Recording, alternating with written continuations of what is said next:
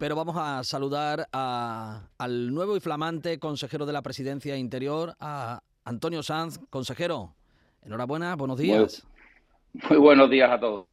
Bueno, eh, por, eh, sus competencias y además las conoce de cerca porque ya las eh, tenía entre manos como viceconsejero en la etapa anterior y como en la radio lo último es lo primero, no le voy a dar tiempo ni a que respire. Como dijo el, presidente, a remangarse toca.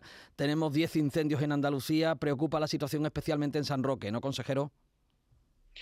Bueno, la verdad es que tenemos un, un, número de incendios muy destacado en diferentes eh, provincias, algunos de ellos con la alerta, como ha sido la, la zona del monte, de, bueno, de joyas naturales eh, que evidentemente ha habido que proteger y, situaciones en la, en la provincia de, Málaga, de Huelva, eh, de manera importante. Ahora anoche en Cádiz, en San Roque, bueno, hay una evolución favorable en algunos de ellos. Desde luego, de manera muy importante, como decía, en la, zona de, Almonte y estamos atacando esos incendios, por un lado, evitando eh, daños a personas y, por tanto, tomando medidas de desalojo y evacuación de, familias, que siempre es, eh, desde luego, eh, muy costoso por el, temor que significa pero también esa, esa situación de, de, control que hay que tener en las evacuaciones. Se está haciendo un gran esfuerzo para garantizar la seguridad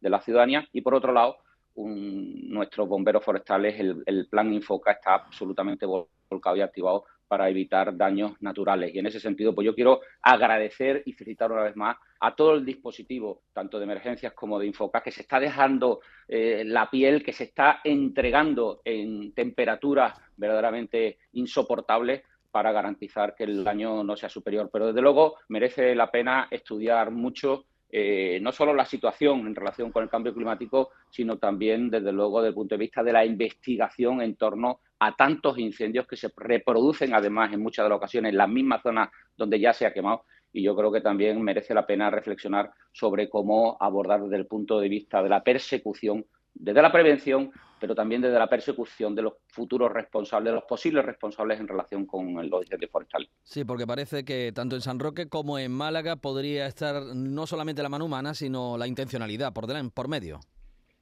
Bueno, yo creo que tenemos que ir a, por todas y desde luego pedir que, que, el peso de la ley caiga al máximo sobre esos posibles responsables.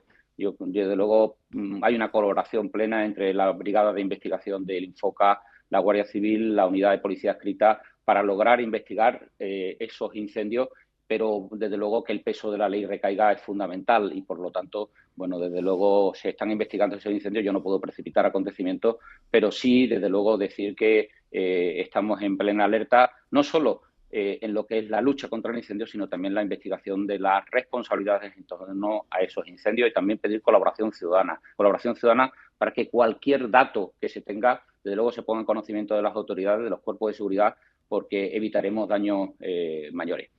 Bueno, a ver, no he presentado a Antonio Sanz porque no necesita presentación, aunque se estrena en el eh, gobierno de, Juanma Moreno, pero es un veteranísimo de la política. Ayer le escuché decir, consejero, que cuando usted llegó a la política andaluza, que venía del Ayuntamiento de Jerez, era en aquel momento el diputado más joven. Hoy, hombre, el más mayor no es, pero es un auténtico veterano.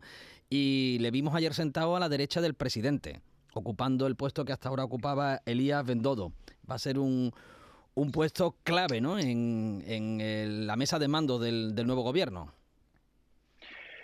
Bueno, yo creo que lo que ayer el presidente presentó es un gran equipo, un equipo que es un, motor de, impulso a, reformas en Andalucía y a, nuevas políticas que hagan que Andalucía eh, crezca, eh, ofrezca más oportunidades y, cree empleo y por lo tanto es un gobierno para el impulso de, Andalucía, un equipo muy compacto de, gente con mucha experiencia, con mucha capacidad, eh, profesionalmente eh, con, grandes, con grandes capacidades para aportarla en cada una de las áreas. Y yo creo que lo más importante de ayer no es dónde estábamos ubicados cada uno, lo más importante es que el presidente ha formado un gran equipo para liderar, seguir liderando las reformas en Andalucía y haciendo que Andalucía, desde luego, eh, progrese y, avance en, calidad de vida, en oportunidades y en creación de empleo. ¿Y la portavocía, señor consejero, se aclara? ¿Sabemos por dónde, por dónde irán? ¿La asumirá usted? Como todo es decisión del presidente, ¿no? Yo tengo, yo tengo, no, no, no conozco la decisión en ese sentido del presidente. Lo que sí sé es que el presidente a mí me ha otorgado una responsabilidad que le agradezco enormemente, pero que la, la, ha depositado en cuestiones fundamentales, ¿no? Como es, por ejemplo, el diálogo social. Mire, tenemos una mayoría eh, suficiente para gobernar en Andalucía, pero nada va a cambiar de lo que ha sido el comportamiento del gobierno de, de Juanma Moreno de estos años. Y que en una consejería haya un apellido en la misma que se llama diálogo social, me parece muy destacado, porque sabemos que tenemos que ser un gobierno abierto a la sociedad, pero dialogando permanentemente con la sociedad y de manera muy especial con los agentes económicos y sociales, porque solo no podemos lograrlo y tenemos que hacer que a través del diálogo social sigamos reactivando la economía, sigamos apoyando e incentivando la creación de empleo, el mantenimiento del empleo, apoyando a los autónomos o apoyando a nuestras pymes y desde luego favoreciendo la inversión. Eh, inversión donde Andalucía en este momento es la comunidad autónoma que tiene mayor estabilidad política de toda España y que por tanto ofrece mejores garantías de seguridad jurídica y de eh, seguridad política para invertir y para crear empleo. Andalucía está de moda en este momento, pero uno de los ejes fundamentales es que las políticas se hacen dialogando con todos y segundo, se toman decisiones importantes para favorecer y atraer la inversión. Y en ese sentido, creo que, bueno, pues uno de los ejes de mi responsabilidad política va por ahí. Y si por otro lado le ha puesto otro apellido que se llama simplificación administrativa, es decir, no solo que Andalucía sea el sitio donde ofrezcamos mayor estabilidad política y mayor seguridad jurídica, sino donde sea más fácil invertir, atraer inversión para crear ese empleo, pues uno de los ejes, aparte de bajar impuestos, va a ser la simplificación administrativa. Y ya le digo que la responsabilidad, desde luego, que me ha otorgado el presidente de coordinar ese, esa nueva propuesta de simplificación administrativa para que Andalucía sea el lugar donde sea más fácil y más ágil invertir, pues creo que es un reto apasionante y por tanto ya estamos trabajando en lo que sea, como el presidente ha anunciado, un nuevo decreto de simplificación administrativa que se sume a los tres que ya hemos aprobado. Tengas en cuenta que ya hemos aprobado 400 medidas de simplificación, que hemos modificado 100 normas en los últimos años y que ya estamos estudiando muchos eh, más procedimientos administrativos para que Andalucía tenga menos trabas y tenga mayores facilidades para poder eh, invertir eh, en Andalucía. Porque para vivir ya sabemos que es el mejor sitio para vivir. Ahora tenemos que trabajar y lo estamos consiguiendo que sea el mejor lugar para invertir. Consejero, eh, además de esa tarea de diálogo con los agentes económicos y sociales, que no es tarea menor, usted tiene que coordinar las relaciones con el Parlamento y en esa mayoría suficiente, como la ha querido denominar el presidente, va a tener que eh, convertirse en el nuevo muñidor de acuerdos con el resto de grupos parlamentarios. Eh, sobre la mesa ahí ya a la vista y en el corto plazo nuevos acuerdos para renovar, por ejemplo, los órganos de extracción parlamentaria, desde el defensor del pueblo hasta los órganos que rigen, por ejemplo, esta casa, ¿no? la RTVA.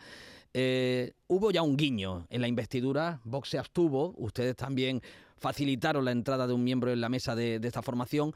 Eh, ¿Mantendrán a Vox como una de las fuerzas para alcanzar acuerdos a lo largo de la legislatura? ¿Se abrirán al resto de fuerzas, empezando por el Partido Socialista y el resto de fuerzas a la izquierda?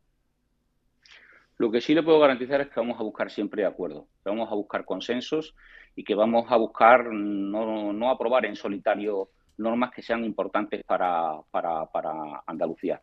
Que hemos aprobado 20 leyes eh, en la última legislatura, 72 decretos leyes. La gran mayoría de ellas han sido con acuerdos con otras fuerzas políticas. Eh, queremos que ese sea el eje fundamental porque mm, creemos que contra más fuerza, en la medida que más fuerza tengan las iniciativas que aprobemos desde el gobierno y más respaldo social tenga, mejor. Y por lo tanto, sí, vamos a seguir trabajando con generosidad. Es verdad que la generosidad debería extenderse a la totalidad de los grupos políticos y en ese sentido, pues eh, no se trata de que el gobierno haga siempre guiño hacia la generosidad y hacia los consensos. Creo que eso el resto de fuerzas políticas, incluido el primer partido de la oposición, pues debería también tener esa misma voluntad. Seguro que eh, podremos llegar a muchos más acuerdos en el ámbito de lo que sean los órganos de extracción parlamentaria, pero a mí, más que los órganos de extracción parlamentaria, me parece fundamental eh, iniciativas legislativas y proyectos y acuerdos para favorecer la reactivación de la economía en Andalucía en un momento tan crítico y tan difícil que nos queda para vivir, por ejemplo, en relación con las medidas para favorecer la ayuda a las familias en relación con los precios los costes de la vida hoy, pues yo creo que esos son los temas más importantes. Y ahí, desde luego, el gobierno va a tender siempre la mano, va a ser generoso y espera una reacción eh, eh, que sea también equilibrada por parte del resto de fuerzas políticas. Bueno, y por terminar, dos muy breves. Eh, no les da tiempo a ustedes ni a tomar aliento. Hoy mismo ya hay reunión del Consejo de Política Fiscal y Financiera, al que va a acudir la nueva consejera de Hacienda y Economía. Ayer el Consejo de Gobierno aprobaba ese techo de gasto pendiente de las asignaciones que lleguen desde Madrid y mañana el presidente acude a Moncloa precisamente con reivindicaciones sobre financiación. ¿No qué esperan de la reunión de hoy y de mañana, consejero? Pues mire, en primer lugar, eh, el Gobierno, la verdad es que desde el minuto uno, es decir, ayer, iniciando el Consejo de Gobierno, pues dimos el pistoletazo de salida a un compromiso del presidente de la Junta que era eh, que Andalucía tuviera presupuesto cuanto antes. Pero fíjese que lo hacíamos sin poder contar con los datos que tendríamos que haber tenido en cuanto a, cuestiones eh, que son vitales para desarrollar ese presupuesto. Mañana el Consejo, bueno, ahora el Consejo de Política Fiscal y Financiera, pues esperemos que permita abordar esos datos para que tengamos el mejor presupuesto para Andalucía. Pero partimos de algo que nos lleva a, la desconfianza. Mira, Andalucía, por culpa de un sistema de financiación injusto que impuso el Partido Socialista, pierde todos los años mil millones es decir, cuatro millones al día. Eso es una financiación injusta para Andalucía. Hay que buscar medidas eh, urgentes de reequilibrar la financiación para atender las necesidades de las comunidades autónomas que peor están siendo tratadas y luego hay que abrir eh, eh, los mecanismos necesarios para garantizar esa financiación justa.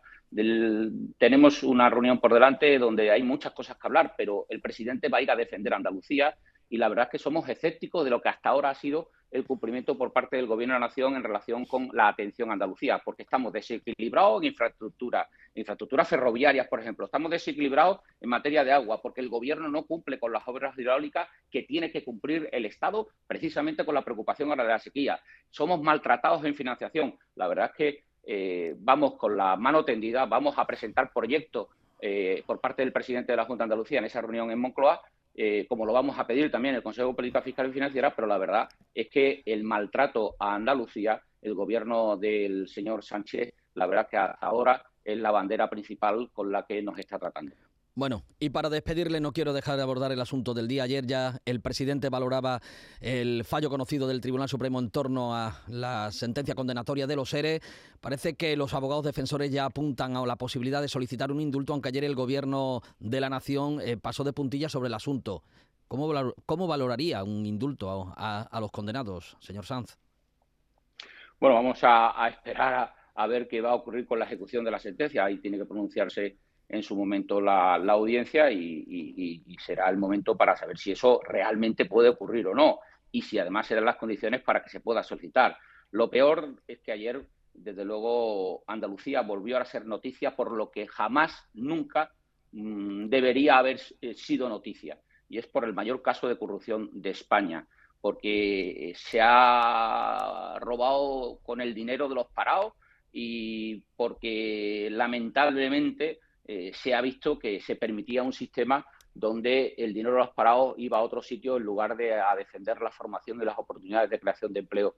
Eso es lo peor, lo peor y lo más triste, es lo más grave. Es un, un episodio muy negro de nuestra autonomía, que lo más importante es que desapareció, ya ese gobierno, el Partido Socialista, no gobierna en Andalucía y la tranquilidad es que hoy hay un nuevo gobierno que desde luego garantiza que eso es pasado y que desde luego jamás puede volver a ocurrir. Hoy en Andalucía el dinero de los parados va para los parados y va para la creación de empleo y eso es una garantía de solidez, de estabilidad, de estabilidad y de transparencia hoy en la acción de gobierno de Juanma Moreno.